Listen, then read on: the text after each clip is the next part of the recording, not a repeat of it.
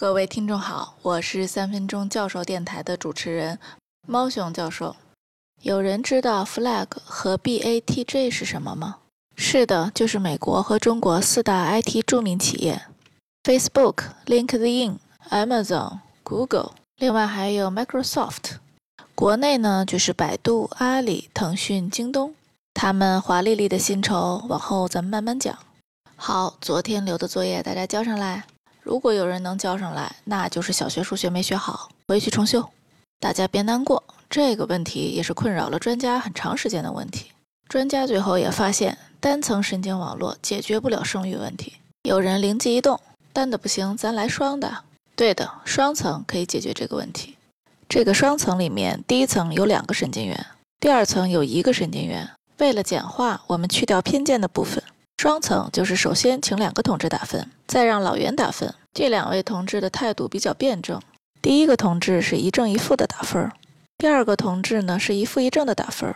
比如男和女是一和零，遇到第一个同志的一正一负，就是一和负一，对男和女加权求和得到一大于零，所以第一个同志给出一。遇到第二个同志一负一正，就是负一和一，对男和女加权求和得到负一小于零，所以第二个同志给出零。因此，老袁有一和零两个数。老袁的态度比较积极，给出正一和正一，对两位同志的结果加权求和，并且通过激活函数，最终得到一，也就是男和女能生孩子的结论。大家可以自行实验男和男以及女和女的情况。这个生育问题也叫做异或问题。简单的说，就是输入两个不一样的，就输出一；俩一样的就输出零。我们回忆一下自己如何计算生育问题的权重。首先，我们从假设两个权重都是零开始，发现错误就一次又一次的调整权重。调整的目的是让输出尽可能跟正确结果没有差别。这个调整的过程就叫做反向传播。输出和正确结果之间的差别用目标函数来衡量。当然，我们希望目标函数越小越好。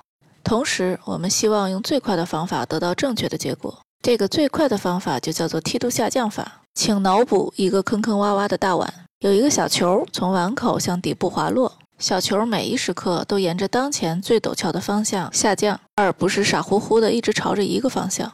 这个每一刻最快的方向就叫做梯度，也就是目标函数的负导数。还有一个参数叫做步长，也就是沿着梯度前进的幅度。总之，每一次调整以后的 x 等于调整前的 x 减去梯度乘以步长。好，今天的作业，请大家感受梯度下降。目标函数是在中学就学过的一个函数，x 平方减 2x 加一。假设 x 的初始值等于五，分别计算步长等于零点一和等于一百的时候，需要调整多少次？